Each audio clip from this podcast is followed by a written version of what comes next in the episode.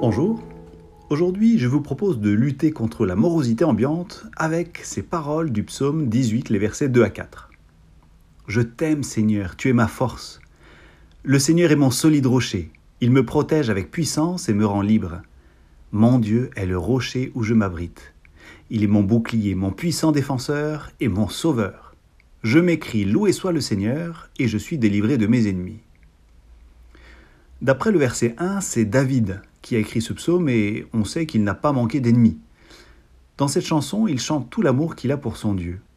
Et on sent que pour lui, Dieu, c'était pas juste une idée. Il a expérimenté la sécurité et la paix qui se trouvent dans le Seigneur.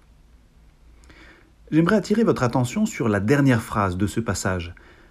Je m'écris Loué soit le Seigneur, et je suis délivré de mes ennemis. L'ordre des propositions est surprenant. Logiquement, la louange vient spontanément après la délivrance.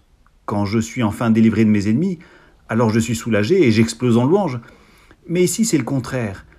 David nous invite à louer le Seigneur avant d'être délivré. Louer, c'est manifester que l'on croit que quoi qu'il arrive, notre sécurité ultime est dans les mains du Seigneur. Quand on loue avant la délivrance, on dit que Dieu est plus grand que nos circonstances difficiles. Et comme David, d'autres croyants dans la Bible ont appliqué ce principe.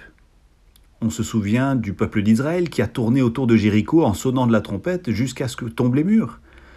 On pense au roi Josaphat, qui a mis une équipe de louanges en première ligne de son armée alors qu'il est allé affronter un ennemi dix fois plus fort. C'est dans 2 Chroniques 20. Ou encore, on peut penser à Paul et Silas qui ont chanté des cantiques alors qu'ils étaient enchaînés dans une prison. Dieu a battu la mesure avec le pied et un tremblement de terre a défoncé les portes. Tous ont loué avant d'être délivrés. Alors, comme eux, nous pouvons choisir de fixer notre regard sur le Seigneur plutôt que nos circonstances. Choisissons de louer le Seigneur maintenant, car notre délivrance est proche. Amen.